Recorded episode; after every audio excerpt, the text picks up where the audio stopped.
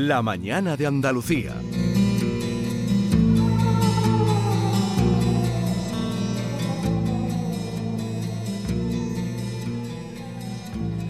Javier Pérez Campo, buenos días. Hola Jesús Yolanda, buenos días, ¿cómo estáis? Hola Javier, muy bien. Bueno, este espacio es casi como un reducto de tranquilidad, ¿no? Un poco de paz en este mundo de locos que tenemos.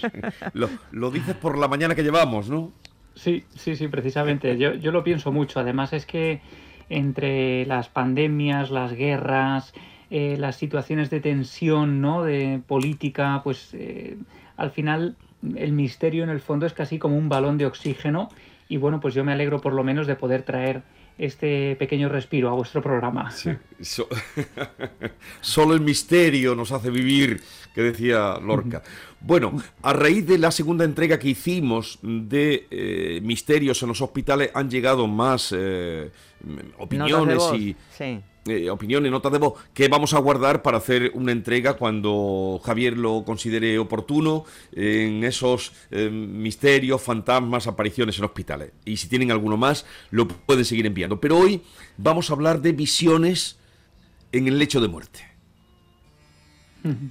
Efectivamente, nos llegaron muchos casos y fíjate, algunas personas, yo estoy convencido de que este tema también va a provocar eh, que muchos oyentes nos quieran contar sus experiencias porque es algo que sucede de manera muy cotidiana y seguramente en todas las familias, ahora os confesaré yo en la mía propia, tuve también mi propia experiencia, tienen que ver con personas que cuando están a punto de morir, a veces en el hospital, otras veces en el propio domicilio, mm, en esos últimos instantes de vida, tienen la percepción de que alguien les está acompañando. En general suelen ser familiares que murieron tiempo atrás y que vienen de alguna manera a hacer compañía en esos últimos y delicados instantes de vida. En otras ocasiones tienen la sensación de que vienen a acompañarles, a llevarles al otro lado. Y es algo que, como digo, em, ocurre de manera relativamente habitual en los hospitales. Muchos enfermeros, auxiliares, doctores me han contado estas experiencias a lo largo de mis investigaciones. Vosotros seguramente recordaréis, Jesús Yolanda, que fue muy habitual, especialmente a lo largo del siglo XX, el fenómeno de las experiencias cercanas a la muerte, ¿no? Mm, gracias a ese libro del doctor Raymond Moody, que recogía cientos de experiencias de pacientes que cuando habían estado a punto de morir habían visto el famoso túnel de luz, ¿no? Em, este libro se llamó Vida después de la vida, se publicó en el año 75 y a nivel mundial fue un auténtico shock porque provocó que cientos y miles de personas contaran experiencias similares. Sin mm. embargo, y aquí tengo un libro muy desconocido, medio siglo antes del, arrollador éxito del libro de Raymond Moody, hubo otro libro mucho más desconocido que se publicó en España, casi imposible de encontrar, aquí lo tengo, es un libro em, que prácticamente se deshace porque es muy antiguo, se llama Visiones en el momento de la muerte, escrito por William Barrett, profesor de física experimental de la Universidad de Dublín, en la fotografía de la portada aparece un hombre tumbado en una camilla, en una cama, con algo que se aparece delante de él, y él dice en su libro, y esta es un poco la tesis que él eh, defendió e investigó, dice literalmente, sabido es que existen muchos casos notables en los que una persona moribunda, poco antes de abandonar la tierra, cree ver y reconoce a algún pariente o amigo difunto. Eh, os decía que iba a confesaros una historia. Bueno, cuando yo hablo con mi familia de que estoy investigando este tema, mi padre además es médico y le pregunto por esto, él me puso en contacto además con pacientes que habían tenido experiencias cercanas a la muerte impresionantes que mm. algún día os contaré. Bueno, pues ellos me confesaron que al morir mi abuelo, él señaló a un punto de la habitación y decía que allí estaba mi abuela, su mujer, que había mm. muerto tiempo atrás y que lo estaba acompañando.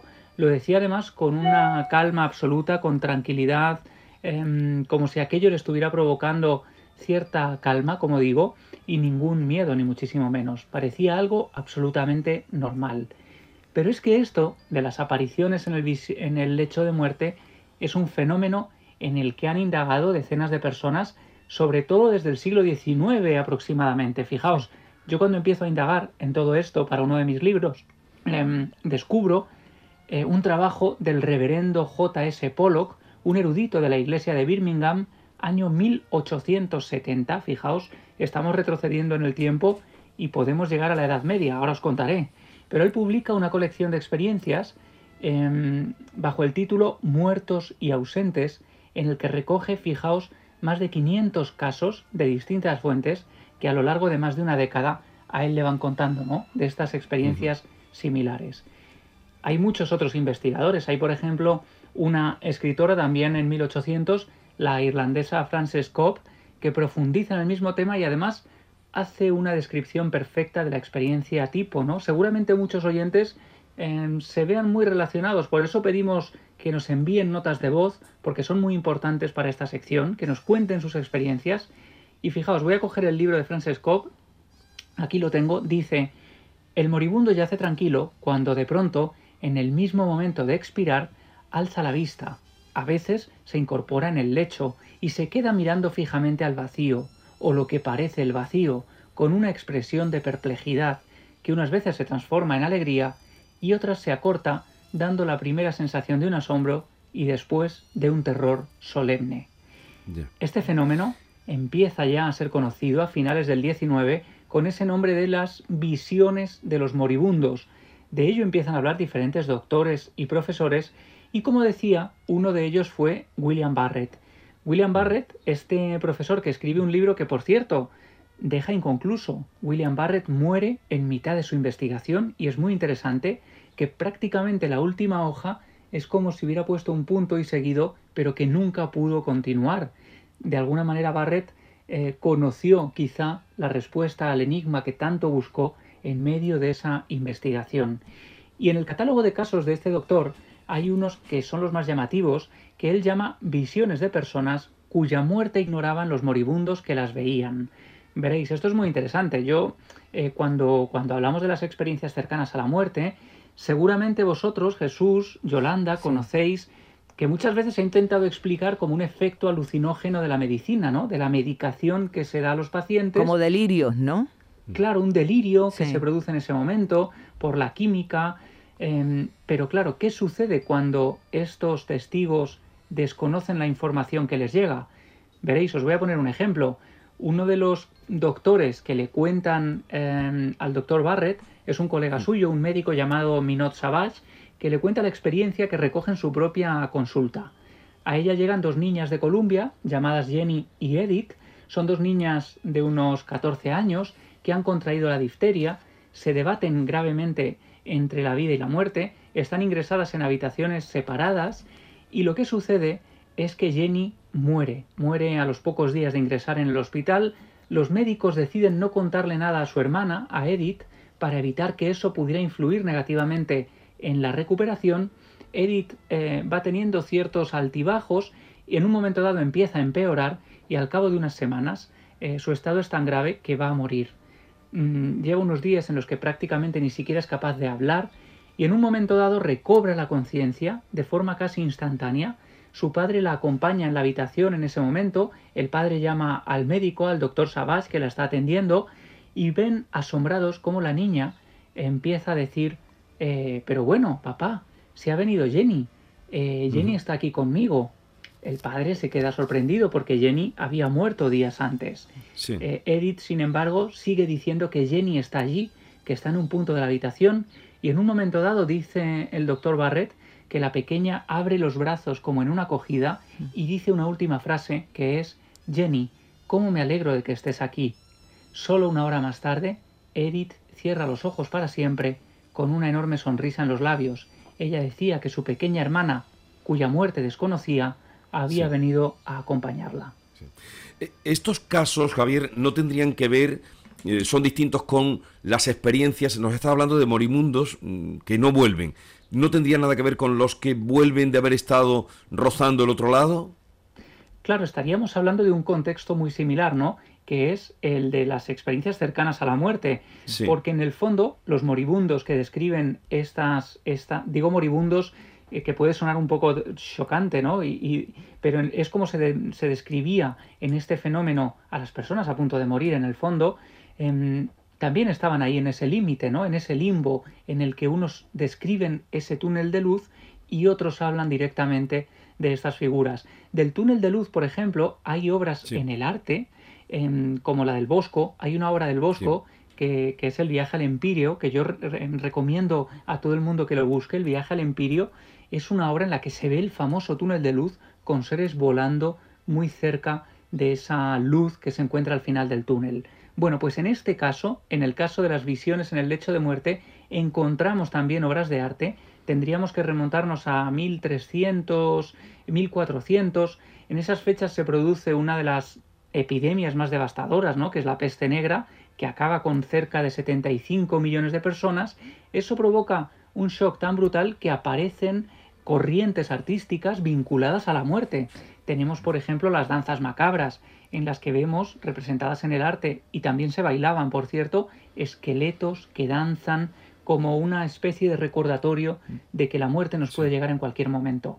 Bueno, pues junto a ellas aparecen los ars moriendi, el arte de morir, todo esto yo lo fui investigando con estas experiencias y fijaos, es muy interesante porque son grabados medievales en los que se representa a una persona a punto de morir en su cama y enfrente de él aparecen los seres queridos y después una serie de seres sobrenaturales a los pies de la cama que vienen a acompañar al testigo al otro mundo y a veces también a hacerle compañía en esos últimos instantes. Con lo cual tenemos por un lado las crónicas de los médicos, los testimonios de los pacientes, que seguro que hoy nos llegan muchos mensajes de los oyentes, y también una corriente artística que nos demuestra que esta creencia y que estas experiencias son mucho más antiguas de lo que uno podría imaginar. Javier, también dicen que a veces eh, cuando uno va a fallecer, perdón, tiene una mejoría, que le dicen la mejoría de la muerte, que durante dos o tres días antes de fallecer,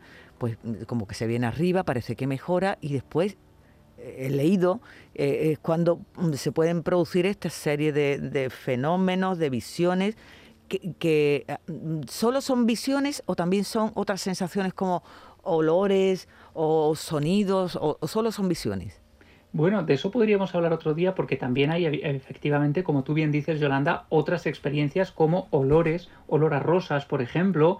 Em, son momentos, como tú dices, de lucidez, de lucidez que a veces acompañan al paciente durante días, otras veces son unas horas, como un estado alterado de conciencia en el que en la antigüedad se creía que era también una manera de acceder al otro mundo y que precisamente por ese estado mm, mucho más consciente casi de la realidad, uno podría acceder a otros sentidos o a otras realidades que nos acompañan pero que no podemos ver, ¿no? Y esto es muy interesante porque a veces estas experiencias no solo las viven las personas que están a punto de fallecer, sino los familiares, los seres queridos que acompañan y seguramente mucha gente tendrá experiencias, por ejemplo, de una ventana que se abre en el momento preciso en el que un familiar suyo muere a muchos kilómetros de allí, este tipo de experiencias que tienen que ver con la muerte, pero en el fondo con los familiares, con gente que está alrededor y que presiente que la muerte se ha producido, ¿no? De eso podemos hablar también otro día, pero fijaos, de otro día también podemos hablar otro día de pacientes que ven también a figuras a los pies de la cama, que vienen a acompañarles, pero que no son seres queridos. ¿Os imagináis que en el momento antes de morir uh, apareciera a los pies de tu cama uno de tus oh. peores enemigos? Bueno, eso ya sería el colmo. claro, sería lo peor del mundo. trajiste una deuda, ¿no? Que nos saldaste. Oye, a ver, eh, eh, deberes para los oyentes, a partir de lo que has hablado hoy. Venga. Bueno, pues sería fantástico que nos contaran un poco sus experiencias, ¿no? Sus experiencias de este tipo, experiencias cercanas a la muerte, experiencias de familiares que a punto de morir han visto algún familiar. Yo estoy seguro, igual que os dije y le dije a, a Esther, a nuestra querida Esther Menacho, que iban a llegar muchos mensajes con los temas de los hospitales, pues seguro que aquí vamos a tener alguna sorpresa. Y oye, la semana que viene escuchamos a los oyentes contándonos sus propias experiencias. Vale, pues 670 940 200, 670 940 200, experiencias cercanas a la muerte, mm, de lo que hoy nos ha hablado eh, Javier Pérez Campos, y a través del Twitter del propio Javier, arroba Javi Pérez Campos, nos mandan ahí y a ver si podemos hacer la semana que viene un acercamiento. Es que esto lo tengo muy vivo por dos libros que acabo de leer, no tienen nada que ver, pero sí que aparecen alguna experiencia eh, cercana a la muerte. Uno, el de Arzuaga, que lo estuvieron por aquí el martes pasado, eh, Juan Luis Arzuaga y, y Millás y otro el de Antonio Muñoz Molina, que cuenta de, de, en fin, de, su propia familia en eh, Volver a dónde. Y lo tengo muy, con esto que me has traído hoy, ya ha reverdecido todo lo que acabo de leer. Qué bueno, pues eh, Javier, quedamos para... Pero el de Muñoz Molina no, así que me voy a acercar yo a él también. Bueno, es el final de, su padre, que casi como termina el libro, y, hay ahí una situación también curiosa eh, que se me estaba reavivando al hilo de lo que tú venías contando. Qué bueno, qué bueno. Oye, un abrazo y nos encontramos la semana que viene. Oye, cuídate mucho, Jesús, mejórate y, que vaya todo muy bien. Un abrazo enorme a todo el equipo. Un saludo, Javier. estoy, mejorcito, estoy mejorcito lo mío, pero estoy con la cuarentena, estoy mejorcito. Gracias. mucho ánimo. Un abrazo. Un abrazo.